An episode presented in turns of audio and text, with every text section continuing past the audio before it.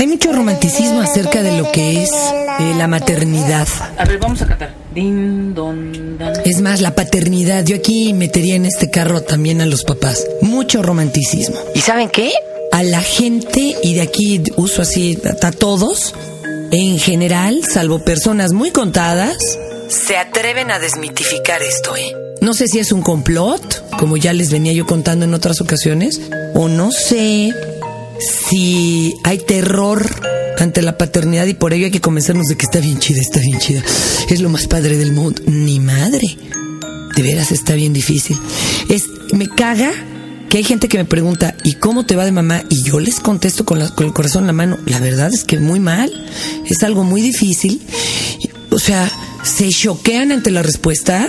Peor que si le hubiera mentado la madre. No, no, que al presidente, a la Virgencita, a Guadalupe, al Papa, a Gualdalay. Me voltean a ver y me dicen, pero muy padre, ¿no? No, no, no, está padre, la neta no. Está bien cabrón, a lo mejor este güey que me lo está preguntando tiene 20 años menos, va por la vida con la grosera dicha de no saber ni entender nada, entonces le resbala, pero a mí la maternidad me llegó vieja, entonces sí está cabrón. O sea, ya uno en conciencia no lo ve tan fácil. Yo sí quisiera hoy contarles algunas cosas al respecto, porque la verdad, la maternidad cabrona. Hoy, un Tao a la pinche maternidad. Este es el podcast de Fernanda, de Fernanda Tapia. Podcast por Dixo y Prodigy MSN. Mi querida Deli, yo quisiera que esto lo oyeras, pero ya más grande. Cuando estés en esa adolescencia en donde me vas a empezar a odiar, Antes de que hagas una pendejada. Miren, dicen que hay varias adolescencias. Resulta ahora que la primera adolescencia es en la que está mi hija, por ahí de los dos años en adelante, dos a cuatro.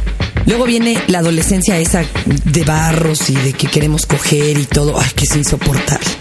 Y luego viene la tercera adolescencia en la que estoy yo, que es como entre los 40 y los 50.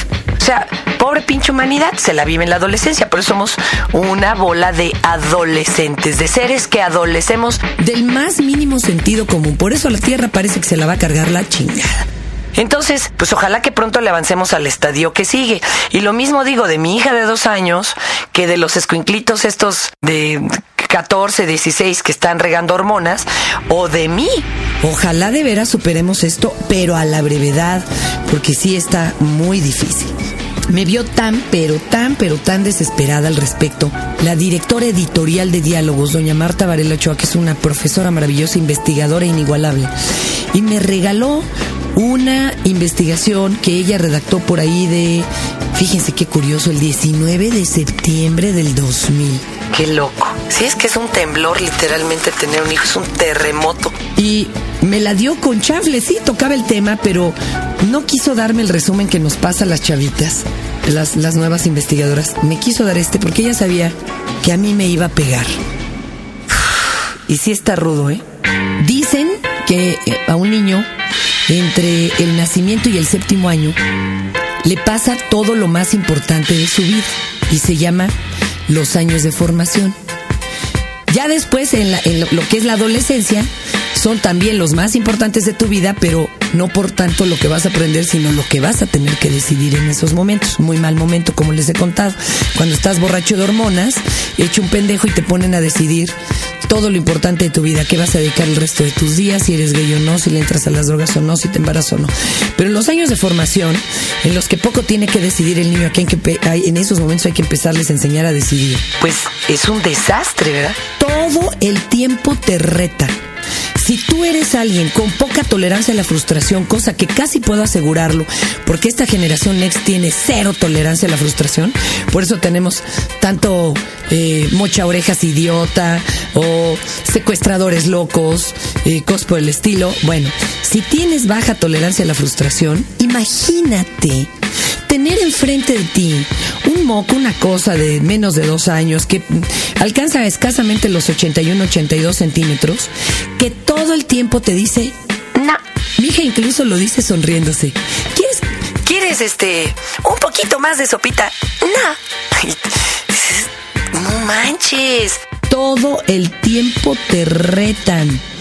Todo el tiempo rompen las normas establecidas y lo que quieren es ser independiente. ¿Ahora entienden por qué es la primera adolescencia?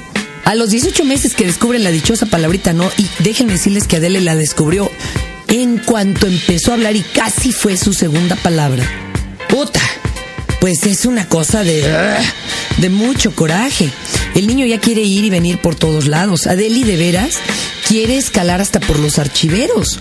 A veces no puede y a veces le decimos que no. Entonces, esta frustración que provoca Mesa. Unos berrinches. Mesa. Oye, bebé. No mames. No sé, mesa. Esta no más falta que se me prive. Pero piénselo bien. La verdad es que hay quien no ha superado esta etapa. Acuérdense nomás de alguno de sus jefes, de esos que hacían unos berrinches. Sí, claro, estos ya no lloran y se tiran al piso y se privan y se ponen morados. Pero hacen muchos berrinches. Hemos tenido presidentes famosos por sus berrinches y sus desquites. Si no se supera esto, todo se va al diablo. Además saben que es súper penoso porque si te hace una pataleta de estas en un lugar público lleno de gente, aparte que todos te voltean a ver como de calla a su niño, ¿no? Como si fuera un perro y le pusieras un bozal, verdaderamente te voltean a ver con ojos de pistola y te dicen, ¡ay! Pero qué bárbaro, no lo sabe educar. No, aquí el problema, según lo que dicen los especialistas, es que haga su berrinche mientras no esté en un lugar donde se autodañe o lesione, eso ya lo hará cuando sea emo. Y si te voltean a ver horrible, tú tomas, te volteas y le dices, estoy educando. Ya, no esté chingando. Bueno, dicen, a los dos años toma un tantito tiempo de descanso y a los dos años y medio, no mames, se desata. Y si se le junta algo como el cambio de casa o de que le cae un her- hermanito o algo, no. La cosa se pone terrible porque a esta edad es totalmente dominante, es mandón, es enojón. Dice que ahorita llegamos con Adelia al parque, a un parque público, por Dios. Y bueno, si alguien quiere agarrar su patín del diablo, bueno, es como para decirle al niño, no, mijo, pues no te lo prestamos. Pero el problema es que no quiere compartir ni la resbaladilla ni los columpios, no le cae el 20 que es un entorno público y que es de todos. Es más, si otro niño se me acerca amigo a su papá, El es mío es inmediato. es algo aterrador, de veras. Yo no sé cómo a mí en la escuela me reportan que es absolutamente compartida y paciente. Que no come hasta que están todos sentados. Ay, por favor. Ay, dicen que después de los tres años esto medio se compone. Dicen, ¿verdad?, que estos angelitos a esta edad son verdaderamente curiosos. Entonces brincan, suben, investigan, son entusiastas, persistentes. Yo diría que casi como autistas, se le mete algo en la cabeza y no hay forma de sacárselo. Te dice helado, helado, helado, helado, helado. Mijita, estamos en el desierto del Gobi, no hay helado. Helado, helado, helado. Como el del chiste, me da un licuado de fresa, no hay luz, me lo tomo oscuras, así.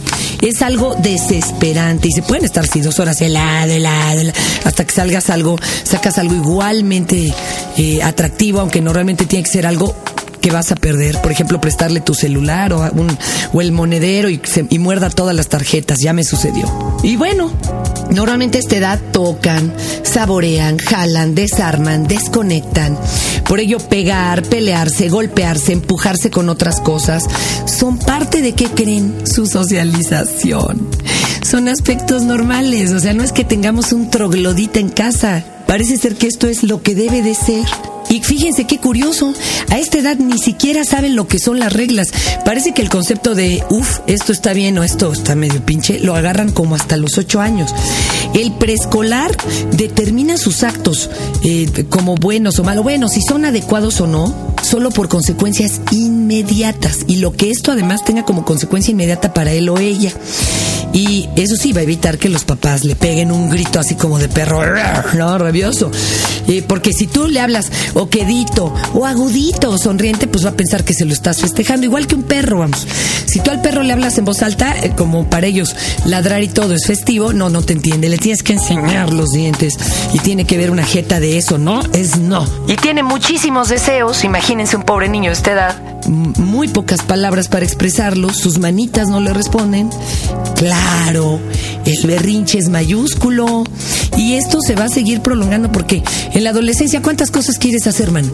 No tienes ni varo, ni independencia, ni carro, ni con qué responderle a tu vieja. Eso es una vergüenza. Y vas a seguir creciendo igual, ¿eh? Porque cuando tengas varo y carro, Tampoco le vas a poder ya responder a tu vieja.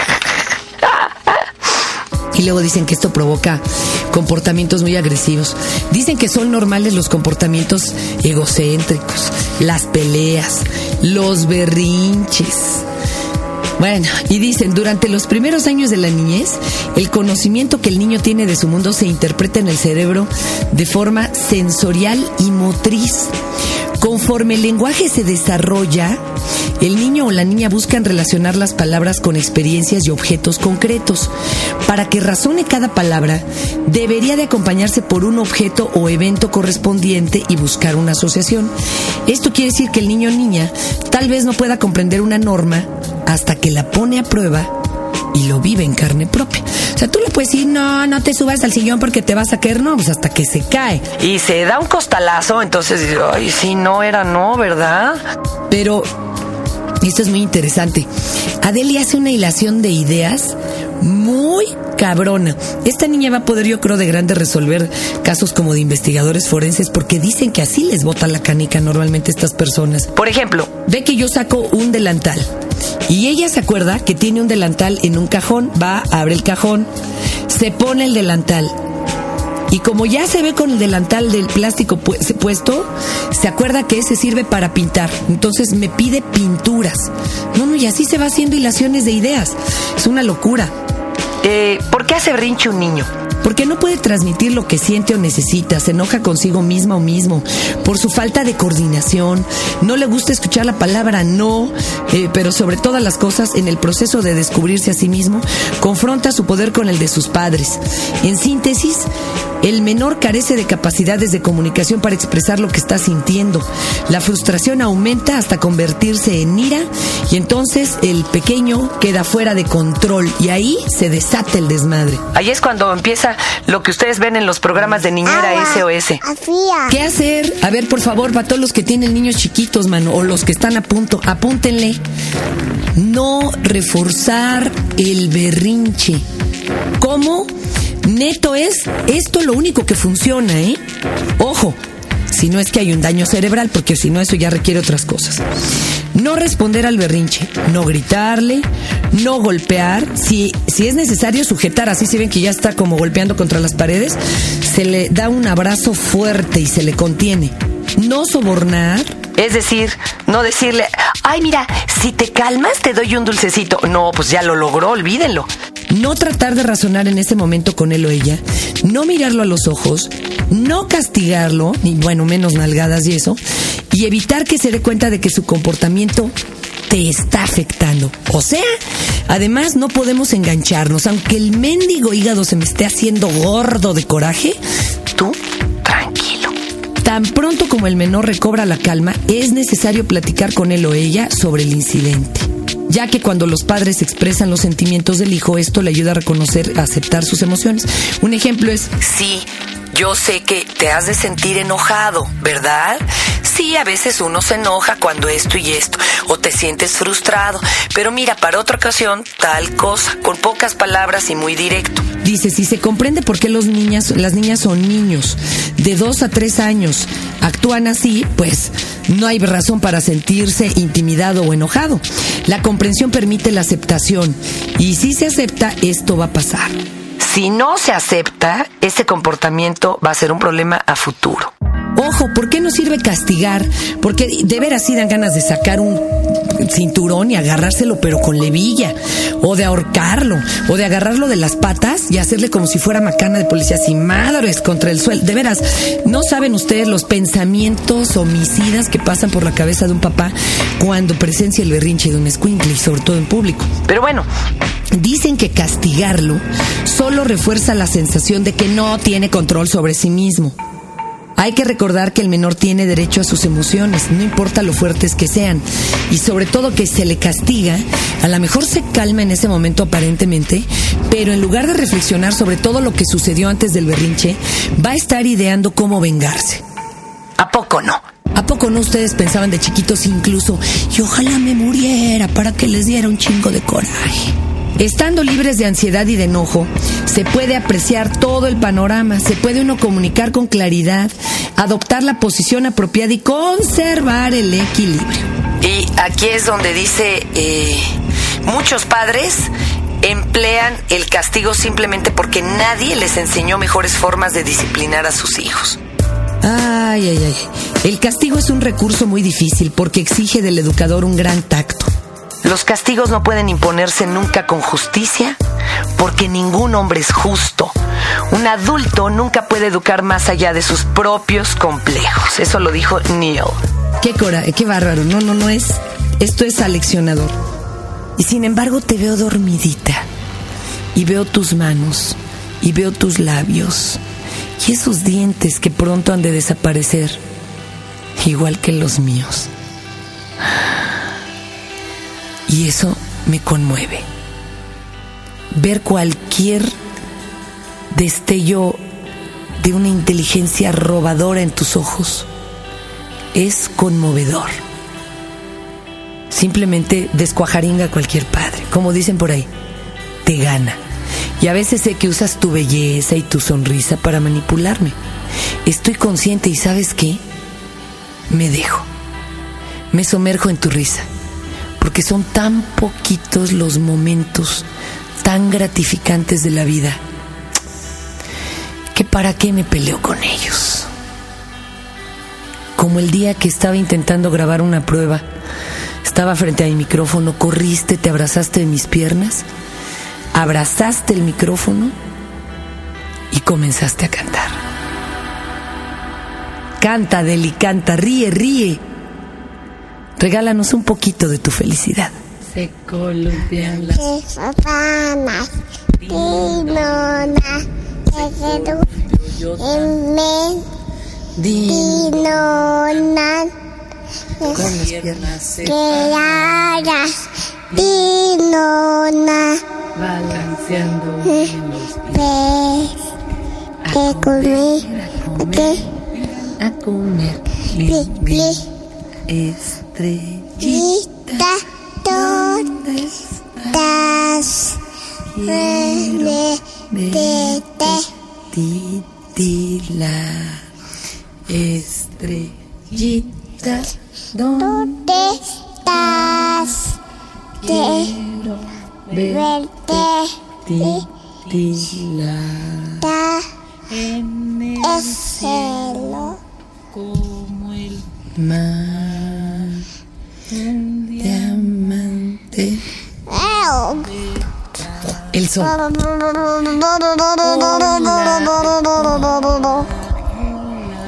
Dice el Sol, hola, hola, eso, lloro, Hola, hola, hola, sol. hola, digo yo. Este fue el podcast de Fernanda, de Fernanda Tapia. Podcast por Dixo y Prodigy MSN.